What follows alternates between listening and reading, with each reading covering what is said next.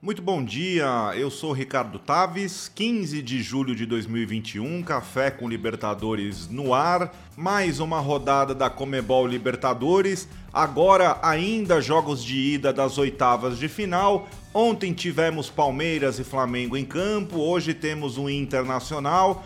A gente já repassa os resultados para começar, para abrir o nosso cafezinho. O Palmeiras foi até o Chile enfrentar a Universidade Católica e venceu por 1 a 0. Mesmo resultado da vitória do Flamengo na estreia de Renato Gaúcho contra o Defensa e Justiça, jogando em Buenos Aires. Também em Buenos Aires, o Vélez enfrentou o Barcelona de Guayaquil e venceu 1 a 0 e ainda na capital argentina, River Plate e Argentino Júnior empataram 1 a 1, mando do River. O Argentino Júnior joga na semana que vem por um simples empate de 0 a 0 para derrubar um dos grandes favoritos da Comebol Libertadores 2021. Hoje, mais tarde, daqui a pouquinho, a gente fala sobre o jogo Olímpia Internacional. Joga em Assunção, 21h30, transmissão do Fox Sports e também do Facebook Watch. Começando a falar dos jogos de ontem, o Palmeiras foi até o Chile, ao San Carlos de Apoquim, do estádio da Universidade Católica, venceu o time da casa por 1 a 0, um gol de pênalti do Rafael Veiga.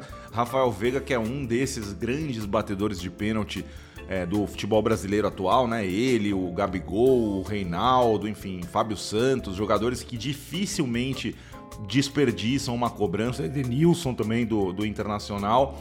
Palmeiras venceu com o gol de pênalti, estabeleceu a maior invencibilidade como visitante na história da competição. Agora são 13 jogos que o Palmeiras sai do Brasil ou sai de seus domínios e não perde uma partida sequer grande vantagem para o Verdão no jogo de volta, né?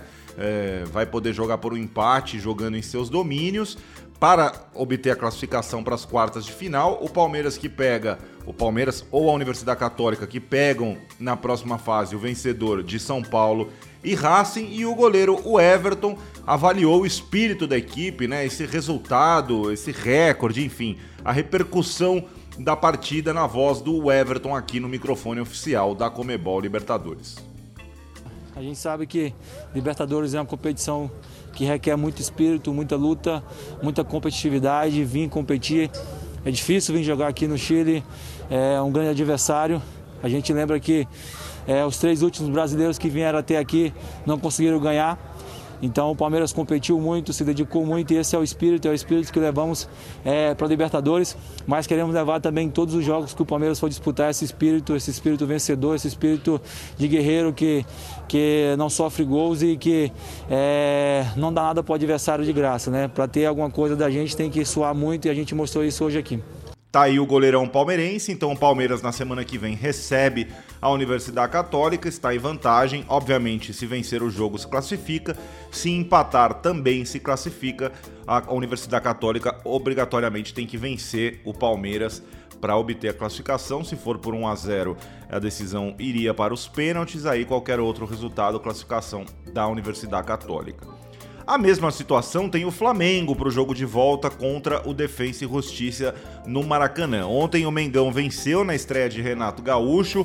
O Renato Portaluppi estreou com vitória no Mengão. O Michael fez o gol, um chute de fora da área que acabou desviando na defesa da equipe argentina, encobriu o goleiro Sain, um gol plasticamente muito bonito, embora desviado pela defesa. O Michael falou sobre o gol e a gente escuta aqui no Café com Libertadores. E nossa equipe jogou bem, criamos grande chance de, de fazer mais.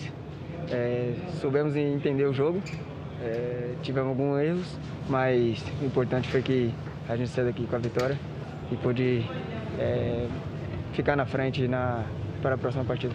Ah, a gente sabe que vir aqui jogar é difícil, mas é, soubemos jogar.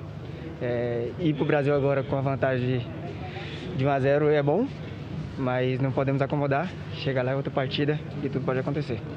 Eu vi a exigente torcida rubro-negra né, nas redes sociais criticando bastante a atuação do Flamengo. É, a verdade é que foi só o primeiro jogo né, do, do Renato no comando. É difícil às vezes pedir paciência para o torcedor, mas o resultado para o Flamengo foi bastante interessante. Né? O Defensa e Justiça tem se demonstrado recentemente uma equipe bastante difícil de se enfrentar, especialmente fora de casa. Então, embora o resultado do Flamengo tenha sido muito importante, é bom também o Mengão ficar de olhos abertos no jogo de volta. O Defesa e Justiça, por exemplo, contra o Palmeiras, as duas vezes venceu jogando como visitante.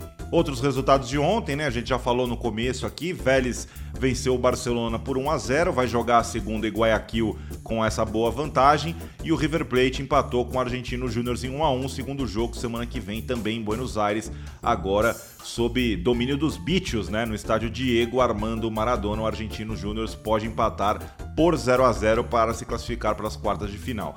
River Plate Argentino Júnior, quem passar desse confronto pega o vencedor de Atlético Mineiro e Boca. O jogo de ida 0 a 0 o Galo vai decidir na semana que vem a classificação jogando no Mineirão.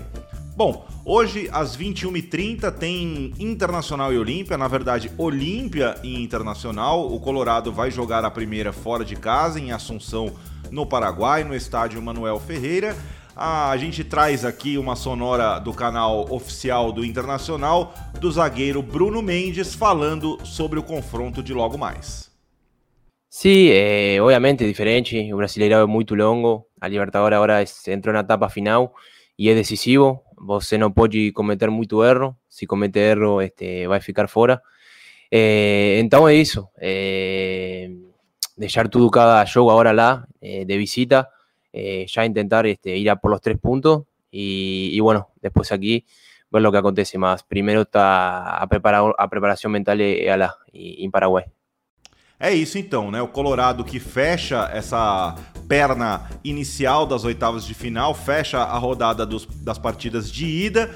Na semana que vem, tudo de novo, e aí as definições dos oito melhores times da Comebol Libertadores 2021. Amanhã a gente dá uma repassada geral, também projeta um pouco já dos duelos da semana que vem, repercute ainda o noticiário dos clubes envolvidos. Eu sou Ricardo Taves. Não deixe de nos seguir nas redes sociais, LibertadoresBR, no Twitter, no Instagram no YouTube, no Facebook é, barra Copa Libertadores. Você nos encontra também como Libertadores na Twitch, com lives diárias. Se você é um consumidor da Twitch, entre lá todos os dias às 3 horas da tarde. Temos lives com a nossa equipe de talentos e não deixe de assinar o nosso podcast. Confira sempre, fique ligado, mande sua mensagem pra gente. É sempre um prazer poder interagir. Um forte abraço, até amanhã. Bom dia.